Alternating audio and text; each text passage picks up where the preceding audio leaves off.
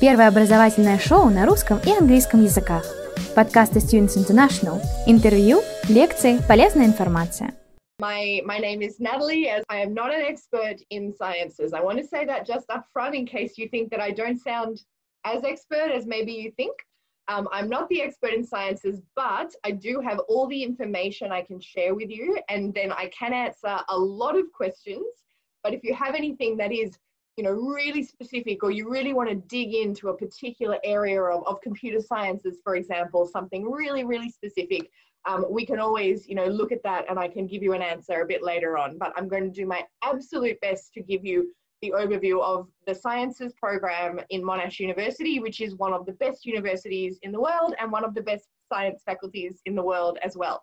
So there, there is a lot of information, as you can imagine. I'm not going to give to go into super, super intense detail because I want you to get a really good understanding of, of what's on offer in terms of computational sciences, sciences in general, um, but I don't want to sort of go over the top with, with lots and lots and lots of details.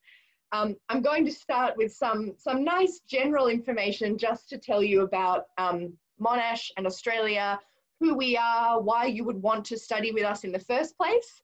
Um, and the most important thing, really, if you're not very familiar with Australia in general, is that we are a very, very large country geographically um, with a, a, small size population. So we are one of the biggest countries in the world in terms of our size.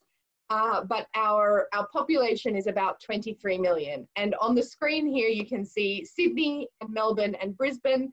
That is where all, about 80% of our population is between these three cities in Australia. So up on that eastern coast is where most of Australians live. And we are based in Melbourne. So uh, we are the second biggest city in Australia, about almost 6 million people.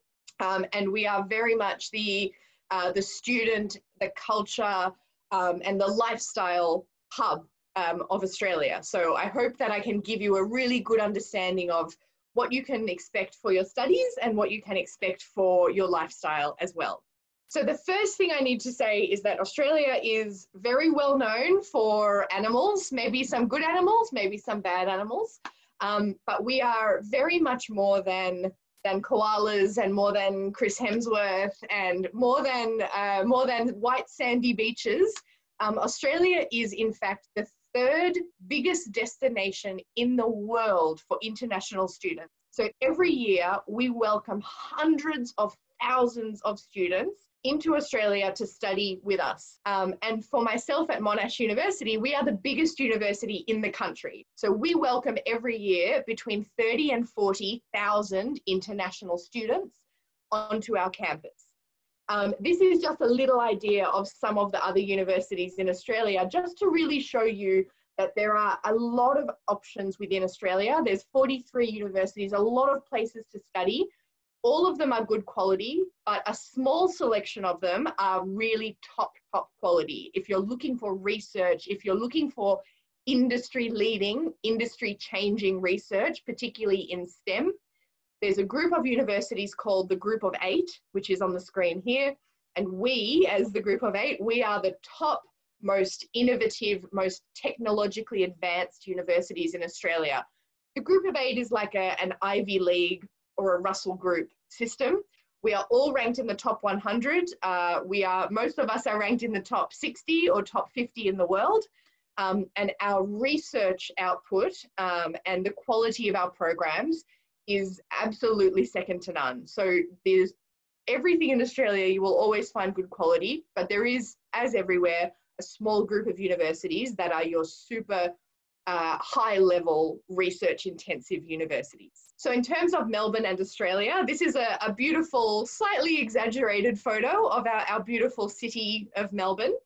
Um, the best thing I can tell anybody um, who wants to study in Melbourne or who, who doesn't understand the difference between Melbourne, Sydney, Brisbane, Adelaide, Canberra, any of these places, is that Melbourne has been ranked the number one place in the world to live for seven years in a row.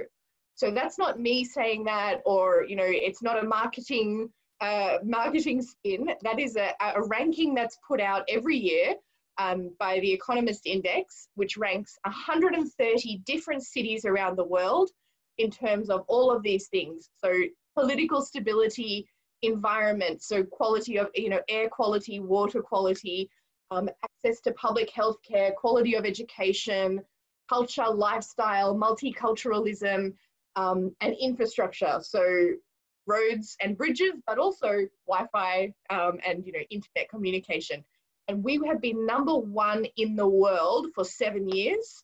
And for three other years, we have been number two. So for 10 years in a row, Melbourne has been the number one or number two place in the world to live. So it's really easy to, to explain to people why you would want to be here.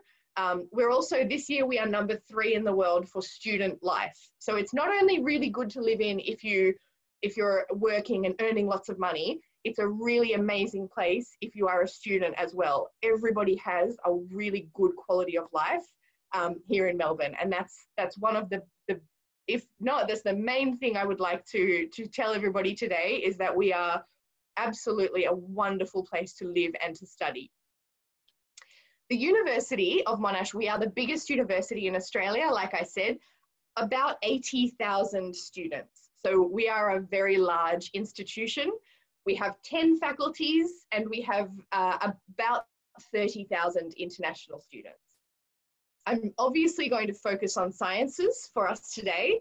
Um, so in terms of the structure of degrees, um, I know that you were just listening to, to, uh, to New Zealand.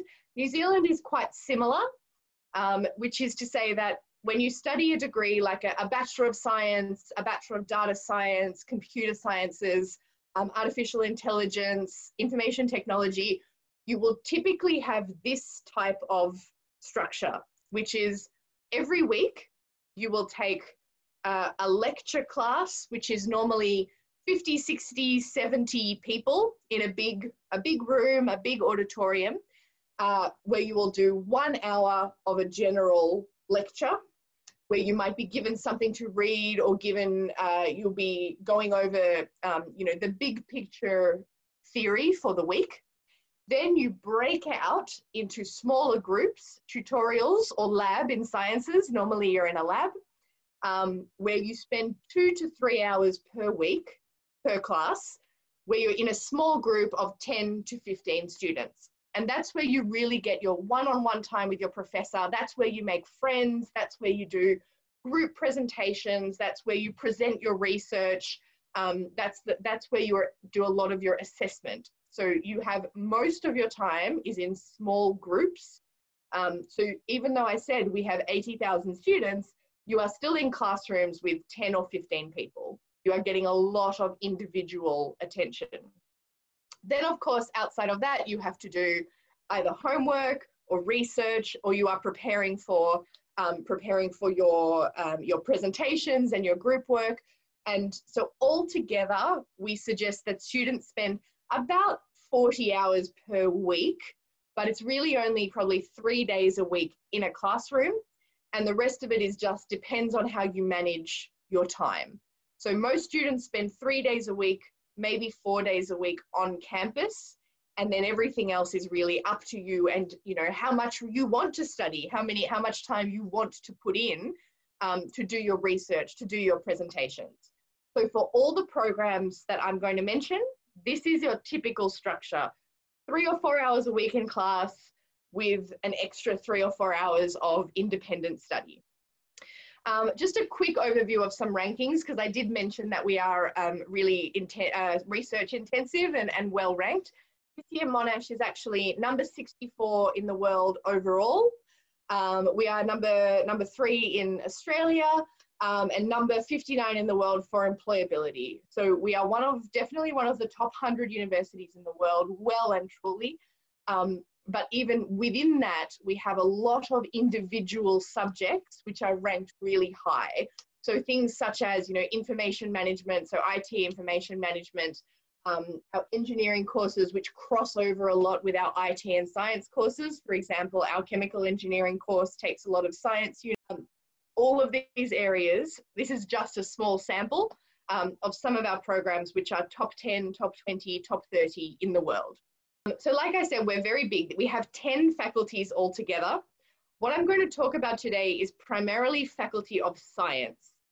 We do have an option to study computer sciences or data sciences in the faculty of IT, but when it comes to mathematics, computational sciences, that's really within our science faculty.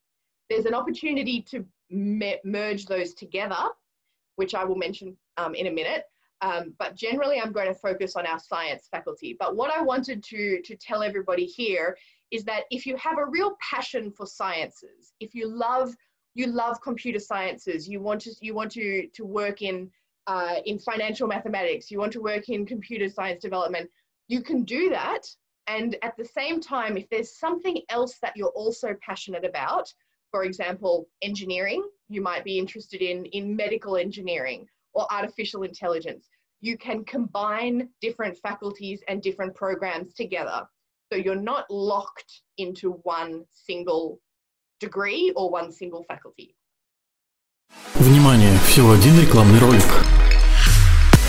Хотите получить высшее образование за рубежом?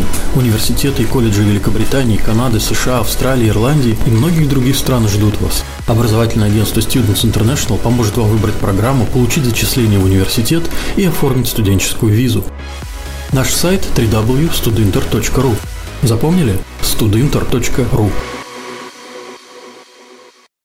So when you study a science degree, a science degree is called a comprehensive degree, which means it goes for three years.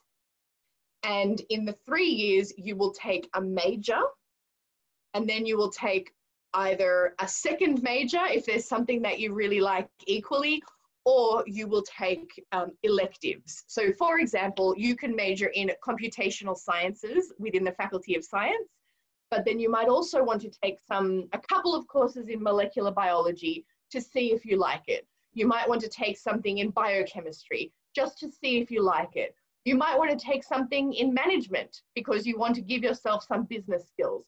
So you can really try a lot of different courses but when you graduate, your degree will say Bachelor of Science in Computational Sciences or Bachelor of Science in Bioethics, for example. So you will specialize in something.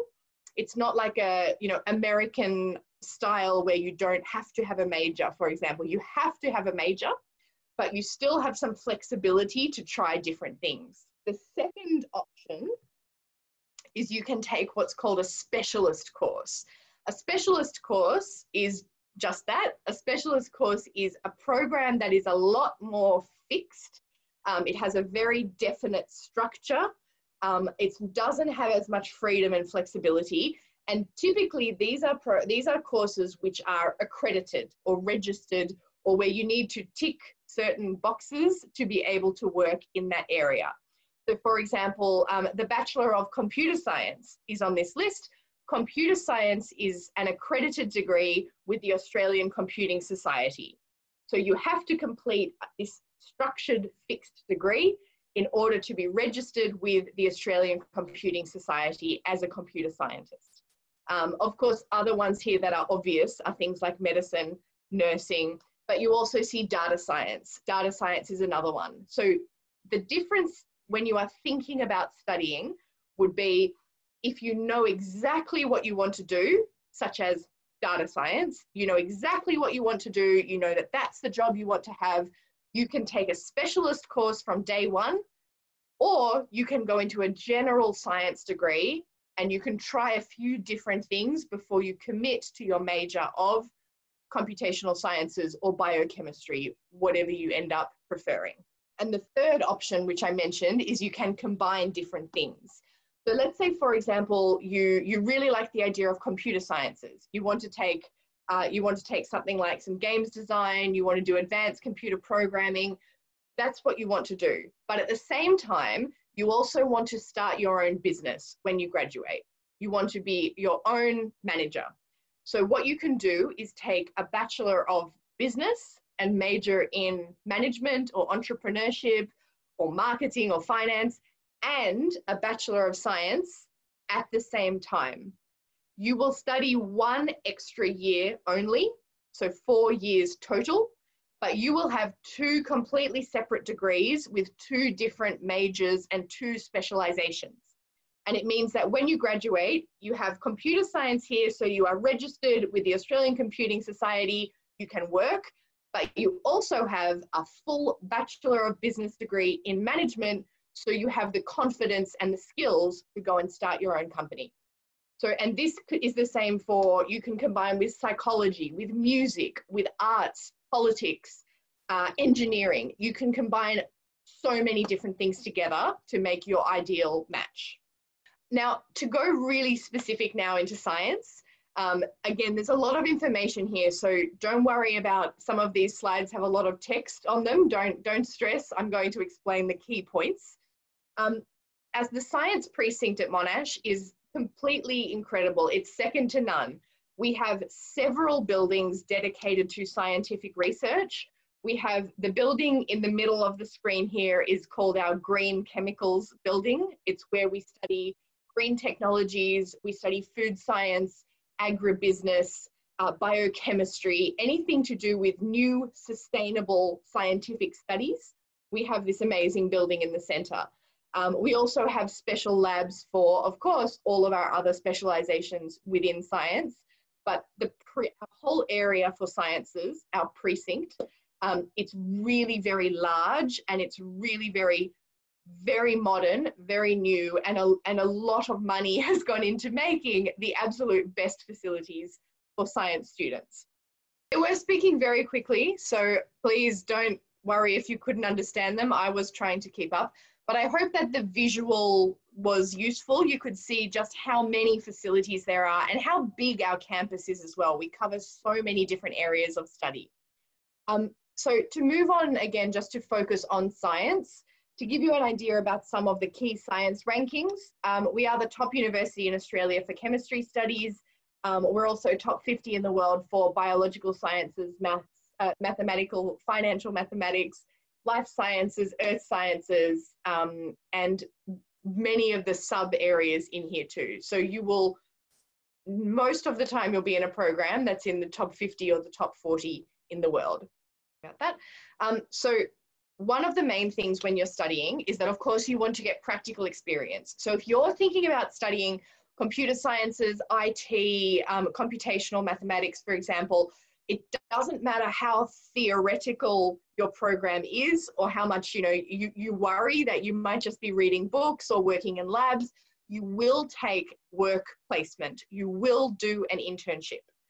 You do your internship in your second year of a bachelor degree and in a master's degree, it's an option. You don't have to do an internship if you are a master's student, um, because some people, they have work experience, they don't want to do a master's. In a master's, you can choose. In a bachelor degree, you will do an internship in your second year of about 120 hours, so around over the course of about three months. Here is our postgraduate. So, like I said, it's an option. It will take place in the last semester of your degree if you want to do it.